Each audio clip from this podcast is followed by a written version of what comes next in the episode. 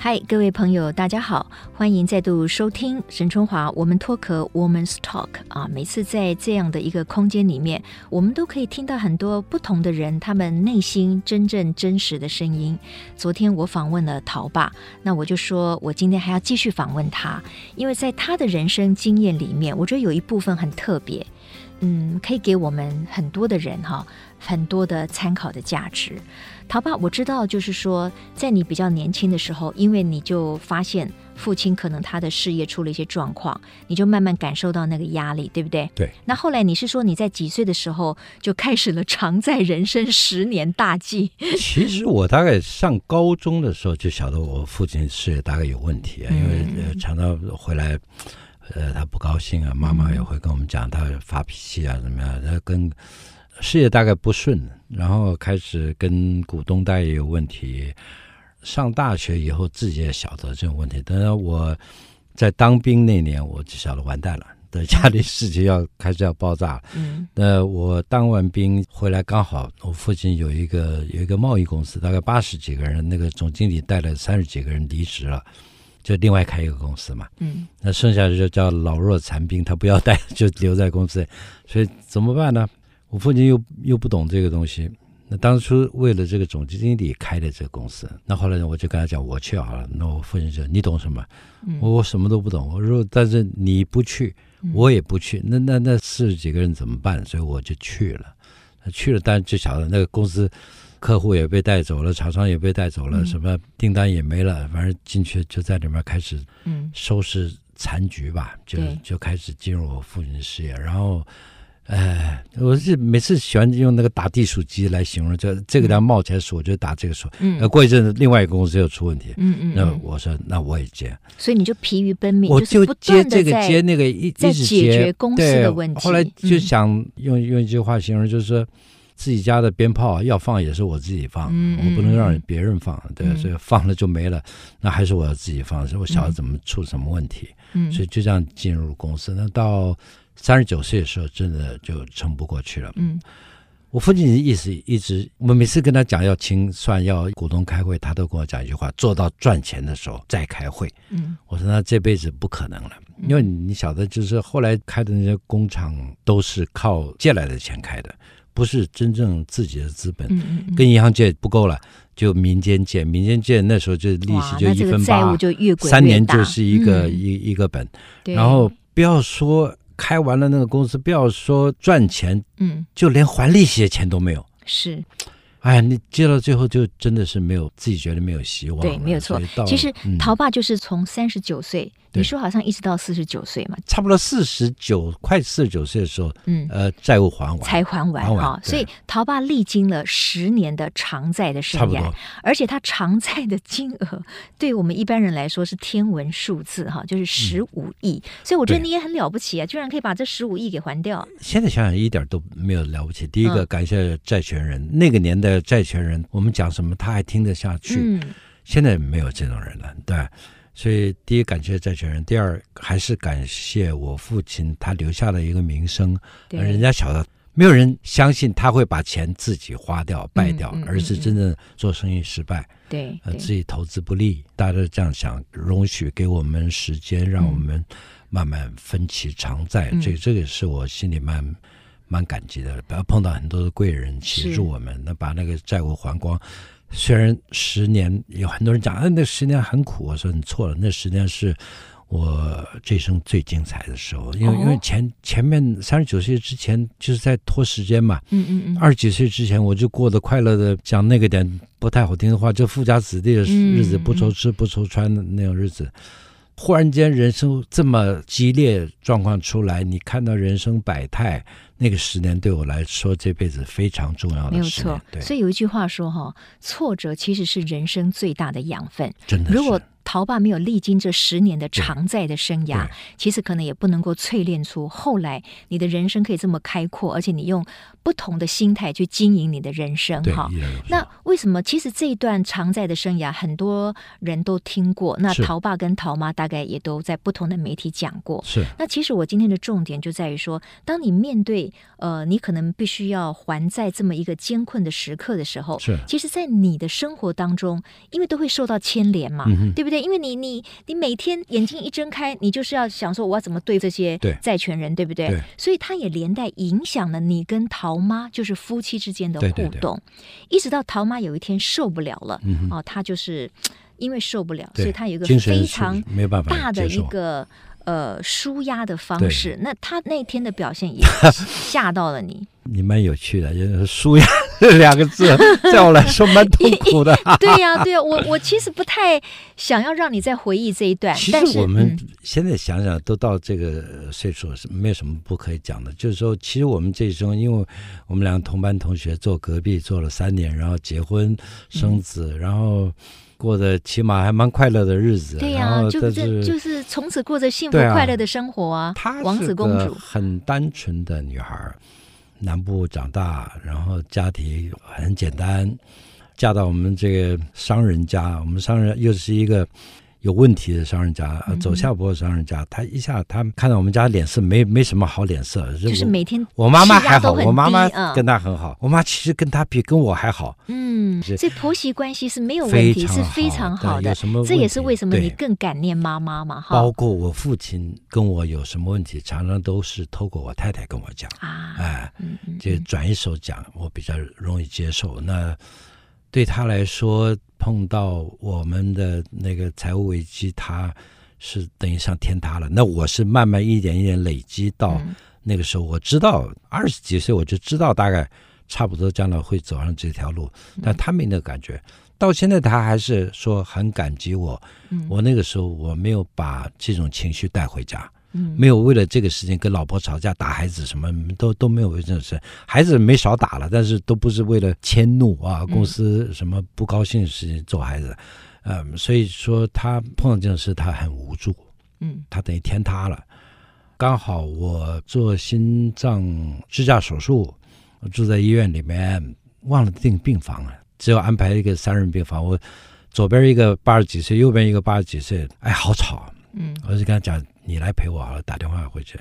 哎，奇怪，电话里怪怪的，那好像哭过的感觉。哦，就是桃妈好像哭过的感觉。哦，晚上来了，我女儿陪她来啊。嗯、我女儿说没事没事。那我知道八成有事，十成有事，但是我也不知道什么事。奇怪，我只是叫你来陪我，我也没惹到你，你怎么会好像很不高兴啊、呃？还不是不高兴是。是很奇怪的那个感觉，就是哭过的感觉，嗯、啊。嗯嗯嗯、我想不至于，因为我要装支架，你有你有什么好哭？装支架现在来说很小的手术。嗯嗯、后来出来有一天就是回家了，然后说我们出去吃个饭吧，就中央东路四段有个饮茶店。嗯嗯、我们两个去饮茶吧。对。去在那儿两个人坐在那儿，他就有掉眼泪，那我也觉得很奇怪。我也不知道怎么回事。那出来的时候，刚好看到一个女的抱了个小孩，推了个推车，她要把那个推车推上两个台阶上去。那我是左手是不能动的，所以我就跟她一个眼色，我说：“你帮她推一下。”对，她也帮她推了，推完了，然后我们俩就坐捷运回家。嗯，走到捷运没走几步路，她就拿头撞墙，开始撞墙。桃吗，哎，对我我也不知道为什么，就是他突然情绪失控，忽然间走走，他不走，他就开始撞墙，撞墙，哇，我完全不知道怎么办，然后撞完墙，你你吓了一大跳吧？我我完全不知道他怎么为什么会这样，对对对，然后他就开始往外跑，嗯，往外跑，我也开始往外跑，但是会喘，然后赶快想第一个打电话回家找我女儿来了，然后我还在下面的时候，他在外面，这是他后来跟我讲的。他就躺在那个旁边那个饭店门口，躺在地上，哇，仰天长啸，大叫，没人理他。嗯，我女儿来了，后来就带他回家，带他回家他就崩溃。OK，崩溃就躺在地上，然后我就不知道怎么应付了。当然我知道他一定有问题，然后就赶快怕邻居听到，把窗子拉下，然后找个椅垫给他垫头，然后我就抱着他，然后讲你讲你讲你尽量讲，然后他开始大吼大吼。嗯。把他这辈子从出生开始所有的委屈，尤其是进到你们家以后，进到我们家的当然是主力是到我们家以后，对，然后最后结论就是我对他的态度，他就是忍了这么多年崩溃。他说：“跟你讲话，你从来就没有好好理过我，我那个脸大概本身就不是很好看，因为我不笑的时候，不笑的时候严肃，还蛮严肃，呃，蛮严肃。对对对对，人家觉得我很严肃，其实我没有要那么严肃，嗯，但他就觉得你那个脸色脸上充满了不屑，嗯，然后我一讲什么，对，你就伸出手来叫我不要讲了。我心里想，哇，我公司弄成那个样子。你在家里什么都搞不清楚，你要问我一个问题，我不知道要怎么解释给你听，我就不要讲了算了。大家看，哦，所以你常常就是手就举起来就阻止他的啊！你不要说了，我已经够烦的了。把那个就全部压在里面，啊、然后忽然间就崩溃了，崩溃了。然后这个日子持续了大概好一段时间，大概一两个月。那最后我去跟我的大夫商量，商量他说还是看一下精神官能科好了，那就我就陪他去看大夫，大夫很好。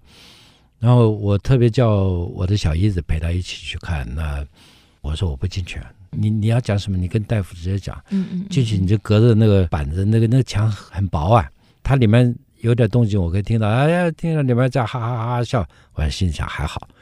过一下不笑，我说糟糕了，这个他在哭了，你知道吗？哦好好。后来就出来了。所以你你的心情在外面跟着起伏。啊，坐坐在外面像小偷一样，你知道不知道怎么办呢？心情也很紧张啊。啊，是等到他出来，哎，看脸色还好。嗯。他就跟我讲，大夫说下次你要来。哦，就是陶爸你要来。对。问题在你身上。我说怎么回事？怎么我要来是你呀？我来干什么？大夫说你比我严重。啊啊。那是一个晴天霹雳啊！怎么会我比较严重？嗯，我当然心里是很不舒服啊，也没有说我说那你们先回家，我就叫他们送他们姐妹回家。啊，走走路吧，我就从国泰嗯走到一零一，一零一也没心情逛什么，就这样一直在外面走走，再走到光复北路公司，走到新生南路三个钟头。哇，你就这样一个人在外面一个人冷，很冷，走了三个多钟头。然后，但是你，你是不太能够接受说，哎，为什么你的问题可能比太太还严重？对。然后我走到家的时候，只有悟出一个道理，就是说，他生病了。他生病了。对，他生病了，他不能改，但是我没生病，我可以改。他如果说是我的问题的话，我就你来改，我来改。嗯嗯嗯，就这样子。然后我们后来第二次再去看那个医生，当然我有诉苦啊。讲了一大堆，那医生现在就搞好像那个夫妻关系协调是那种，对对对对，咨商了吧？那你就对他那个一点 嘛，什么什么讲，然后回家。后来开始，我自己开始改变对他的态度，但是他你如何改变的陶爸？因为我觉得这是重点。我听他讲话，基本上你本来是不听的嘛，因为你都不太听，因为你已经心烦意乱了，对对对，你就懒得听，你也是没有耐心了嘛。所以他只要他发现说，哎，我就开始让他吐，他躺在这样好，他怎么样都好，我让他吐，吐到累了，他受不了，他就停了，停了，第二天搞不好还会再来。第三天再来，再过几天再来，越吐里面的东西越来越少。嗯，那我说我我我知道，我了解你，我我我晓得你的苦处，嗯，我知道。从那天开始呢，基本上我就比较可以听他讲话。对啊。当然还还是会斗斗嘴啊，什么这种都还是会，但是基本上，但是你会考虑到他的对心里的他的感受，他的什么东西，那他也比较勇于讲出他心里想的事情。他以前不太讲，因为你也不让他讲啊，他每次要问你，你就一只手举起来，Don't talk。因为很多时间啊，他就会讲到，他刚嫁到我们家的时候，他说我你知道我多惨，你们家冰箱我都不敢打开。可是为什么你不敢打开我们家冰箱？那你家对呀？他我就是不敢。然后就说每次看到你妈妈拿个桃子在那一直吃，他就没叫我吃一个。我说你自己不会去拿，他说我就不敢。嗯嗯。所以就是大家家庭背景有点有点不一样，所以他就不习惯。所以后来慢慢一点点改。那嗯，这么长时间过去了，那当然我在改那段时间是要对自己要很多。讲实话，很多压力，嗯嗯，所以第二年我有点那个郁了，嗯，叫躁郁症。我们是属于郁的那种，就是说他比较好的时候，我在你你的状况反而不好。我说，因为你也有你的压力，我想静一静，嗯，反正我们公司债务也还完了，然后我想静一静。我们家有个房间，我就在那个房间里面看书，看很多书，庄子什么子的看了一大堆，看完都看不进去，嗯，就是眼睛看了就跑掉了。听音乐，这个耳朵进，那个耳朵出，也听也听不进去，去就是在那房间。但是我就想静一静。嗯，我想也搞了差不多一年。OK，搞了一年，后来慢慢自己调试自己。嗯。自己晓得这样下去也不是办法，所以慢慢强迫自己去改变自己的这种心态。嗯、我我知道我还没得，我没有忧郁症，我我没有想死掉。嗯，包括陶妈她也没有，她从来没想过说我不想活了。嗯、所以人家讲你是忧郁症，她她我没有忧郁症。但这么多年过去了，我们两个都很庆幸我们走过那段日子，是是，到现在都七老八十了，对啊，嗯、所以还还能两个还在一起，两个还能讲讲话，嗯，呃，也很好了，偶尔过这种日子，我觉得挺好的。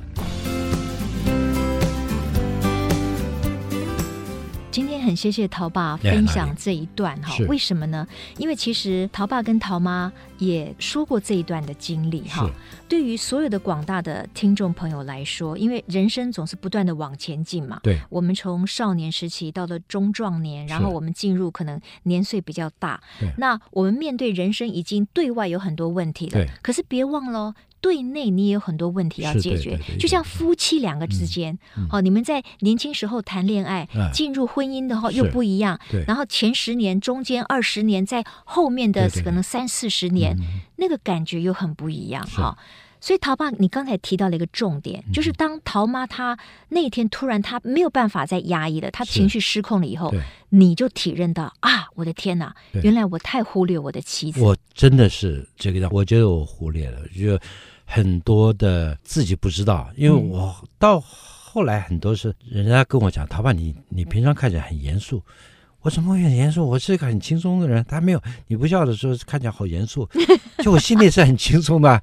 对对，我觉得这一点我可能演戏以后会比较改。嗯嗯嗯，对，OK。所以我觉得陶爸做出了改变，然后他体认到了妻子的内心的需求。是，其实很多的夫妻都有这个问题。对对啊，因为你你每天在生活当中，然后现实的一些折磨磨难，儿女成长又要面临很多的问题，久而久之，夫妻之间。的互动其实也会变得越来越加的有冲突感，或者是比较对立哈。是，如果我们又不懂得倾听，或者不能有同理心的话，其实夫妻之间的互动跟关系会越来就是朝向一个更负面的情况去发展。所以，陶爸，你觉得如果你不改变的话，那夫妻之间的互动可能会越糟。那你并不要越来越糟嘛，对不对？所以我后来知道，陶妈她说啊。现在这个陶爸是一个跟以前完全不一样的人，好，他是一个更棒的伴侣了。他现在常常跟人家讲，他、嗯、他好像换了一个老公一样。对对对对，所以你看看，我觉得我们人生是可以改变的。嗯、所以在夫妻关系当中，如果遇到了一些挫折跟困难，只要你愿意，其实我们都需要想出方法来面对它。哈。我们夫妻两个其实现在已经到这个岁数，也没什么好意思不好意思，呃，很愿意跟大家分享这方面的经验。那他妈，她是个很内向的人，她也愿意分享这方面，所以她她也有些朋友家里也有这种问题，就对呀，我觉得每一个屋檐下应该都有很多问题吧。我那个老公一天到晚啰里啰嗦，一天到晚怪我这个怪的那个，对对对，我老婆就跟他讲，你要告诉他，嗯，你不喜欢这个样子，他我讲不出口。他后来有一次，那个太太就把手机砸了。嗯嗯，哇，她老公才发现，原来他老婆也会发脾气的，而且原来也会爆炸。对对对，这样很久，对不对？后来那个老公就改了。我老婆蛮有成就感 的。对对对，所以我我觉得要懂得说出来，是把你的不开心哈，你心里想什么，我觉得要勇敢的说出来。这个对很多人，他可能觉得有点困难，因为他可能不善于表达，或者是他害怕表达之后对方的反应。是。可是问题是，如果你不表达，那你只是害怕的话，那个情况可能越来越糟。对对。所以我觉得我们每一个人都要学习怎么样把内心的话说出来，因为我们的目的是希望。改善彼此的这个关系嘛，哈，好，桃爸，因为我觉得你在过去这二十多年当中，哈，其实你你的生活真的非常的多彩多姿，很多人都很羡慕你，耶，你一下子又唱歌，然后呢又去演戏，然后呢又跟桃妈呢这个游遍全世界，所以你还出了一 套书。就叫做《董事长西游记》，那个“西”就是呃嬉戏的“嬉”嘛，对不对？对，我在上周一个专栏写了十年，对对对，集结成册，留作纪念，是很棒。也不指望他卖几本，很难卖，这书很难卖。可是我觉得这个 三本书真的非常的精彩，而且里面有很多的照片，那都是你自己拍的吗？全部全部我自己照，对，全部都是你自己照。所以很多人想要问陶爸，就是说，陶爸，你你现在的生活的一个哲学是什么？为什么你好像可以？哎，有些人说你是在游戏人间，因为你好像把生活里面有很多趣味的事情，你把它变成你生活的一部分。所以你可以唱歌，你可以跟黄仲坤 去去开演唱会，然后你可以演这么多戏啊，等等的。是你现在怎么样去安排你的生活？我几乎没有安排啊！我这个我这辈子最大的遗憾，我企图心非常低。那个 真的假的？那个演演唱会不是黄仲坤一直在逼我，我我们俩也不会办那个东西。Uh huh. 所以就是说，呃，最近开始比较积极一点。为什么？因为这个疫情的关系，所以你也不能出国了。嗯，对，所以哪儿也去不了。然后呃，演戏嘛，现在好像我的戏越来越少。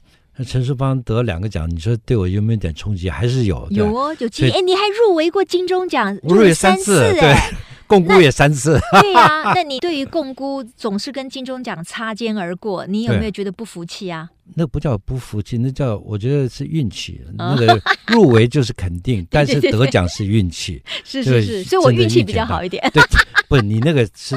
独门的奖项，那没办法，没有没有人跟你比。是是，是。那我们那种戏剧性的东西是太多人比了，嗯、他就是说每个评审他的看法都不一样，所以这个东西切入点不同。我自己看完第一次入围是，那我最兴奋，那二十多年前了。嗯。五部戏我都看了，看怎么样看应该是我得，嗯，但是还是不是我得，结果是那个屈中恒那个小子得了，每次看到他提一次，嗯嗯，你你凭什么得？你那集你只演了半集啊，你演年轻的时候，你年纪大了以后换人演，那半集你也可以得奖，嗯哼，但是他每次一个苦笑给我看的，就讲讲上，真得奖还是跟运气有关系，但是。最近没什么戏了，所以自己想办法。既然没有什么戏，到了我这个年纪，我再不主动一点，再不有一点企图心，嗯，那大概这个日子就很快就过完了。所以，然后后来就开始再弄一个小的舞台剧，讲老人、老夫妇的戏，再弄一个电视电影，也是我我主动我想的题材。哦哟，很棒啊！也是老人的事情，嗯嗯，讲。讲这个外佣跟老人的故事啊，那这个题材很多人拍过，那我想的那个方向可能跟一般人想的不太一样，所以两个一个在舞台剧在在排，电视电影那个东西我们在写剧本，嗯啊，再开始弄，这是我这辈子难得自己在想做一个事情，比较更主动，更有一点企图性的时候，对，因为可能我这个年纪到了那个尴尬期，因为我演父亲已经比较老。嗯哼，除非像陈淑芳那样，他演那种戏，那那这种机会也不多，那就是哎，找我的时候竞争对象太多了，哦，就现在大家都杀价竞争，大家那那 这个是恶性循环了，是是是。越越市场越做越小，嗯，嗯，越小就成本越越少，越少就拍出戏越越不干脆。嗯嗯，我自己来弄点东西，自己玩玩算了。嗯、对，哎、我觉得陶爸这样是非常棒的哈。我觉得可以鼓励我们所有的所谓黄金世代的朋友们，就是如果你觉得你的生活很无趣，那可能是你自己没有花更多的心思去为他创造更多的内涵，对不对？所以呢，如果你过去你是喜欢唱歌的，那你也许你现在可以更积极的唱歌。现在太多人出 CD，太多人办演唱会了，对，为什么不办呢？OK 的，对，对，OK，办完就挂在 YouTube 上面，永远挂那儿。而且你看啊、哦，这个陶爸，你花了也蛮长的时间，你去全世界各地旅游，哎，所以你在那一套《董事长西游记》里面，其实我也看到了很多非常棒的照片。嗯、其中有一张哈，我今天特别看到，哦、你今天来接受我们访问，你背的袋子上面那张照片，对对对，不就是你自己拍的吗？是我。你你怎么会把这张照片做成一个肩背的背带呢？因为，因为拍了照片很多，但是真正你会喜欢的。要不要形容一下那张照片？那是一个一个法国法国男人吗？海德堡，呃，海德堡，德国，德国海德堡，海德堡，德国男人一直很有兴趣，因为海德堡就是那个学生王子的那个那个背景的地方，有个大学蛮有名的，所以海德堡的古堡已经半毁了。那那天大概差不多五点多钟，我跟我陶妈，哎，我说赶快趁太阳没有下山，我们到那个古堡上照相。嗯。就在一个小巷子，哎，小巷子大概也也有四五公尺宽吧，嗯、就这样哎走很快，走很快，我那个这叫什么光？余光，余光突然左边忽然间看到一个咖啡 shop 门口有一个男的站在那儿，嗯、他手里拿了一杯咖啡，他用一个很轻松，那个身身体已经成一个弓形的斜靠在墙上，手上拿着一杯咖啡，那，那好。好舒服，好自在那个感觉。而且那个那个男男生其实也蛮有型的哈，他蛮有型，他蛮有型的，长得还不错，长得蛮好的哈。我本来以为他是个法国人，然后你说在海德堡是个德国人，他站在那边，但是你被他吸引了，我被他吸引到，然后我啪转过来对着他就咔嚓一声，我我那个单眼相机会有声音的，咔嚓一声，他吓到了，他吓到他马上看，他看我，嗯，他愣了，然后我居然说 Don't move。然后你反而叫他不要动，然后他他马上很佩服我，我又转回那个原来那个姿势，又再摆一个姿势，他愿意让你拍，他让我拍不动在那儿，那我咔嚓咔嚓咔拍，大概拍了五六张，拍完我跟他讲。很抱歉，我刚才忽然间看到这个景，我觉得美的太美了，不得了，所以我忍不住，在那个陶爸的脸书里面也分享过这个故事。对对对，嗯，所以我就巷子里面正好那个咖啡厅反映出来是一个好像橘色的那个颜色很漂亮，它一边蓝一边橘，都艳蓝艳橘，所以那个颜色又特别，嗯，所以就是哇，怎么会照到这么一张相片？我就很喜欢那样。后来在网上认识一个小朋友，其实也不太小了啊，女的叫小小。他就用我的相片啊，写了一段叫做“独白咖啡”里的自在。哇啊，独白我也很喜欢这两个字，自在我也很想喜欢这两个字。对，那他写写完以后，嗯，这么多年了，他没有再出一个那么好的东西。他跟我讲，他写不出来了。嗯，他写那个写到一半的时候，他预备停。那天晚上，他忽然间停不下来，他又继续在写，他就。就是我们在网上认识，我看了他写他父亲的一一个东西，很感动，然后我就想说，我想认识这个人。